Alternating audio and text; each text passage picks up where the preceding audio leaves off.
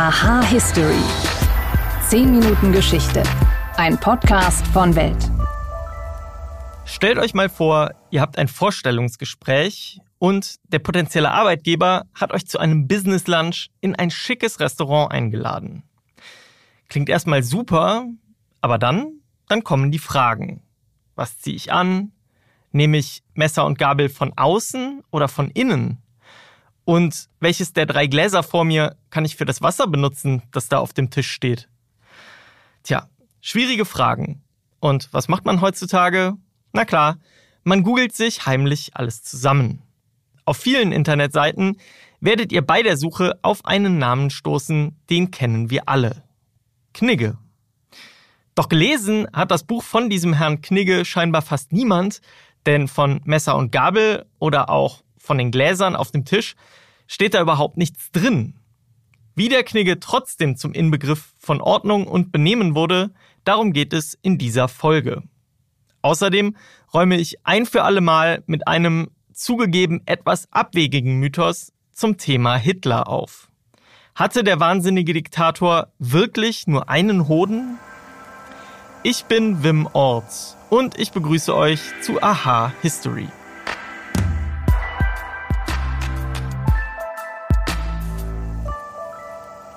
Der Knigge. Er ist bekannt als der Ratgeber für Benimm und Ordnung am Tisch. Neben Tischmanieren gibt es aber auch noch andere Fragen, für die das Buch gern zu Rate gezogen wird. Wann darf man als Mann bei Feiern Jackett und Krawatte ausziehen? Und wie viel Verspätung gilt eigentlich noch als pünktlich? Aber über solche Themen steht im Knigge überhaupt nichts drin. Und selbst wenn er manche Themen vielleicht ein bisschen anreißt, dann war das eigentliche Ziel des Buches ein ganz anderes. Denn Adolf Knigge war ein Adliger im 18. Jahrhundert, der seinem Stand, damals eigentlich nicht angemessen, ein freigeistiges Leben führte und sich als Schriftsteller versuchte. Er schrieb Romane und war Unterstützer der Französischen Revolution. Und ein Jahr vor dieser Revolution, im Jahr 1788, da veröffentlichte er sein Buch über den Umgang mit Menschen, das heute eben als Knigge bekannter ist als er selbst. Was er mit dem Buch eigentlich bezwecken wollte und wie es trotzdem zu dem Benimmbuch überhaupt wurde, darüber spreche ich mit Karl-Heinz Göttert. Er ist emeritierter Professor für ältere deutsche Sprache und Literatur an der Uni Köln und Biograf von Adolf Knigge. Hallo, Herr Göttert. Hallo, Herr Ocht. Fangen wir mal möglichst kurz zu Beginn damit an, wer war eigentlich Adolf Knigge? Aus welchen Verhältnissen kam der Mann? Ja, er war ein Adliger, der einen Vater hatte, der noch über große Güter verfügte aber sehr wenig Kenntnisse wohl hatte, wie man sowas vernünftig verwaltet und der dann runtergekommen war. Sie ist früh gestorben, die Mutter auch. Und so war Knigge dann sehr früh alleine auf der Welt. Das Gut wurde verwaltet und zwar schlecht verwaltet und er musste sich durchschlagen. Er hat ja dann studiert und war ausgebildeter Jurist und Buchhalter. Das sind ja grundsätzlich schon mal gute Jobs. Das war üblich. Der Adel, der schickte seine Söhne äh, zu einer anstehenden äh, Universität und das gehört auch noch in den ersten Teil des Lebens, wo es ihm noch gut ging. Da wurde er auch an die beste Universität in seiner Region, der stammt ja aus der Gegend von Hannover, geschickt, also nach äh, Göttingen geschickt und da hat er Juristerei äh, studiert, was ihm nachher auch zugute gekommen ist denn er musste sich um die Güter dann kümmern, beziehungsweise äh, die, diese Verwaltung abschütteln. Und das ist ihm dann auch ganz spät in seinem Leben gelungen. Und wie kommt ein ausgebildeter Jurist, der das ja dann eben, wie Sie sagen, auch praktisch ausgeübt hat, dazu, so ein Buch zu schreiben? Ja, man muss also zunächst mal wissen, und das wissen die allerwenigsten, äh, die Gesamtausgabe von Knicke umfasst 23 Bände. Da sind äh, jede Menge Romane drunter, da sind Utopien bei, da sind politische Schriften. Also dieses Buch läuft sozusagen heute als Flaggschiff, aber damals äh, war das ein Schiff unter vielen anderen, mit denen er Geld verdienen wollte, muss man sagen. Und dieses Thema, das war damals eigentlich eigentlich schon auf dem absterbenden Ast. Also da ist eine im Grunde genommen eine untergehende Welt im letzten Augenblick nochmal zusammengefasst. Und wenn Sie nachher fragen, wie kommt es zu diesem Erfolg, dann kann man wirklich sagen, das ist diese Zusammenfassung von 200 Jahren Auseinandersetzung um diesen Umgang, also um Fragen, wie man sich in der Welt durchsetzt. Er war also Jurist, gleichzeitig ja dann eben auch ein Schriftsteller, der sich auch mit Theorien auseinandergesetzt hat. Wie hat er sich selbst gesehen in der Welt, als seine Eltern dann nicht mehr waren und er auf sich allein gestellt war? Da muss man noch einen weiteren Punkt äh, erwähnen. Er hat ein merkwürdiges Standbein gewählt. Ähm, also das war äh, der Illuminatenorden. Das ist ja heute, kommt schon mal in gewissen Romanen äh, vor und auch äh, Namen, der Mann, der den erfunden hat, das war der Weißhaupt, mit dem hat er zusammengearbeitet. Das ist also, ich bin immer ganz entzückt, wenn ich dann in amerikanischen Romanen den Namen Weißhaupt lese. Das ist unglaublich, weil das eine ganz regionale Diskussion in Deutschland gewesen ist, die dann so hochgespielt wurde, und zwar im Zusammenhang mit der Französischen Revolution. Da wurde nämlich der Illuminatenorden dann später verboten und Knigge wurde als Anstifter der Französischen Revolution in Deutschland verfolgt. Also nochmal, er ist Schriftsteller, versucht äh, als Schriftsteller äh, irgendwie Meriten äh, zu erwerben. Dann ist er im, gründet er mehr oder weniger den Illuminatenorden. Also ein unglaublich umtriebiger Mensch. Sie haben jetzt gesagt, er hat 23 Bücher insgesamt geschrieben. Was wollte er damit erreichen? Was, was war sein Ziel mit diesem Buch? Sie äh, kennen ja den Titel Umgang mit Menschen. Und es geht eigentlich um das Höflichkeitskonzept. Und das im Deutschen wird das ganz gut wiedergegeben durch diesen Begriff Umgang mit Menschen. Also er wollte äh, jetzt einmal in direkter wie soll man sagen, pädagogischer Form den Deutschen beibringen, wie sie Erfolg im Leben haben können. Der andere Begriff, der lautet eigentlich Konversation. Und er übersetzt den Begriff Konversation in Umgang. Und das ist Verdienst von ihm, denn äh, Konversation ist nicht nur auf die sprachliche Seite bezogen, sondern äh, bedeutet also, wie man mit anderen zurechtkommt. Conversatio, im Lateinischen ist das so. Conversatio, wie kommt man mit dem anderen zurecht? Und da muss man zum Beispiel sich zurücknehmen. Es gibt die, die Konzepte der Höflichkeit und alle diese Sachen. Und das hat er zusammengetragen, nicht 450 Seiten Umgang mit Menschen. Und das war schon äh, die Kalkulation. Das muss doch jetzt mal was werden, was auch Geld bringt, muss man mal sehr deutlich sagen. Denn mit den Romanen hatte er so einen Anfangserfolg, aber nachher keinen großen mehr. Und der Umgang mit Menschen war ein Erfolg.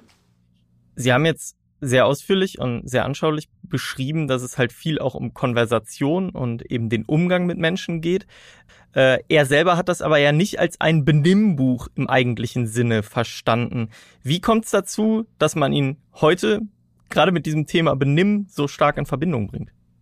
Sein Buch markiert schon das Ende einer Diskussion. Das wurde schon langsam altmodisch. Die 100 Jahre vorher waren die großen Texte entstanden und er fasst das dann alles zusammen.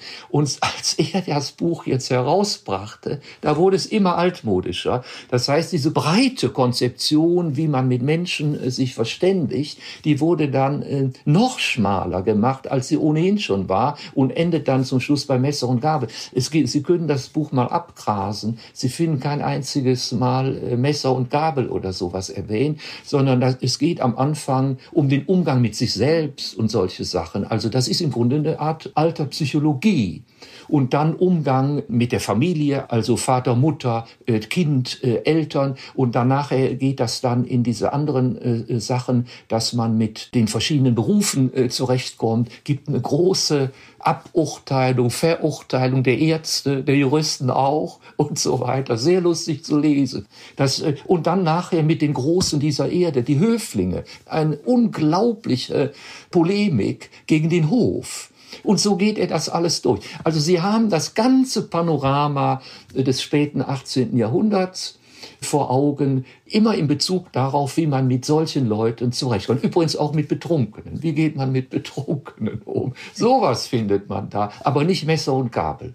Wenn wir jetzt so darüber gesprochen haben, wie hat sich dieses Buch dann, obwohl es ja kein Benimmbuch in dem Sinne ist, zu diesem Inbegriff des Benimmbuches entwickelt. Liegt das vielleicht auch daran, dass die meisten Leute es gar nicht gelesen haben?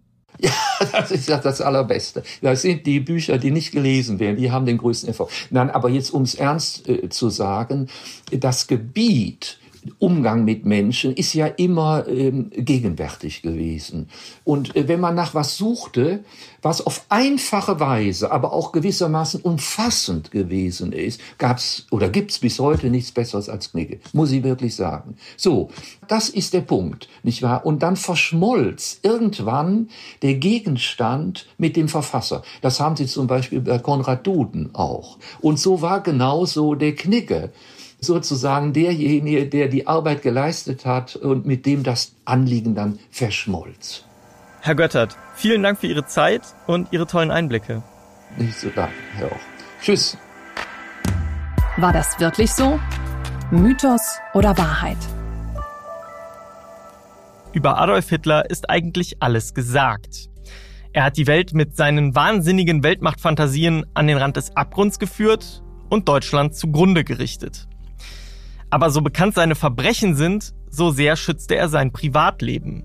Und so gibt es jede Menge krude Geschichten, Mythen und Anekdoten rund um den Diktator. Eine davon beschäftigt sich mit der Frage, ob Hitler wirklich nur einen Hoden hatte.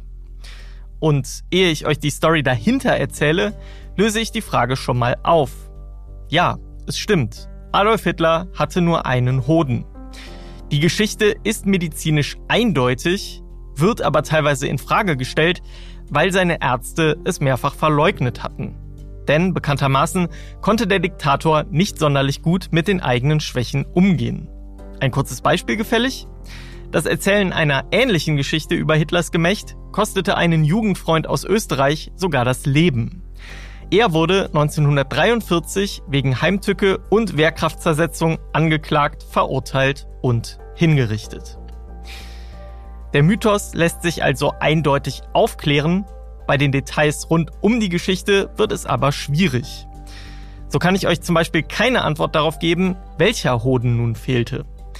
Denn während der untersuchende Arzt zur Zeit von Hitlers Haft in Landsberg einen rechtsseitigen Kryptorchismus feststellte, hatten die Sowjets bei ihrer Autopsie der verbrannten Leiche ein fehlendes linken Hodens diagnostiziert. Und auch die Frage, ob er nun mit einem Hoden geboren wurde oder den Testikel im Laufe seines Lebens einbüßte, die ist nicht mehr zu klären. Hitlers Hausarzt aus Kindertagen, der gab gegenüber den Amerikanern zu Protokoll, Hitler habe als Kind vollkommen normale Genitalien vorweisen können. Allerdings erklärte er dies 1943, also zu einem Zeitpunkt, an dem Hitler schon älter als 50 Jahre alt war. Die Erinnerung an einen Patienten nach so vielen Jahren, die kann dann natürlich auch täuschen.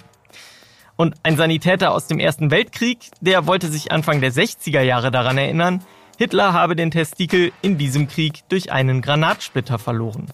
Aber auch zwischen dieser Aussage und dem vermeintlichen Unfall lagen dann ja schon mehr als 40 Jahre. So oder so, es ist schon irre, welche Geschichten über Hitler nach all dem, was er getan hat, heute noch diskutiert werden.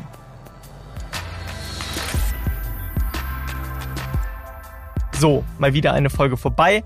Und jetzt wisst ihr auch, was eigentlich im Knigge drinsteht. Und wenn ihr euch auch mal eine Frage aus der Geschichte gestellt habt, dann schreibt mir gerne eine Mail an history.welt.de.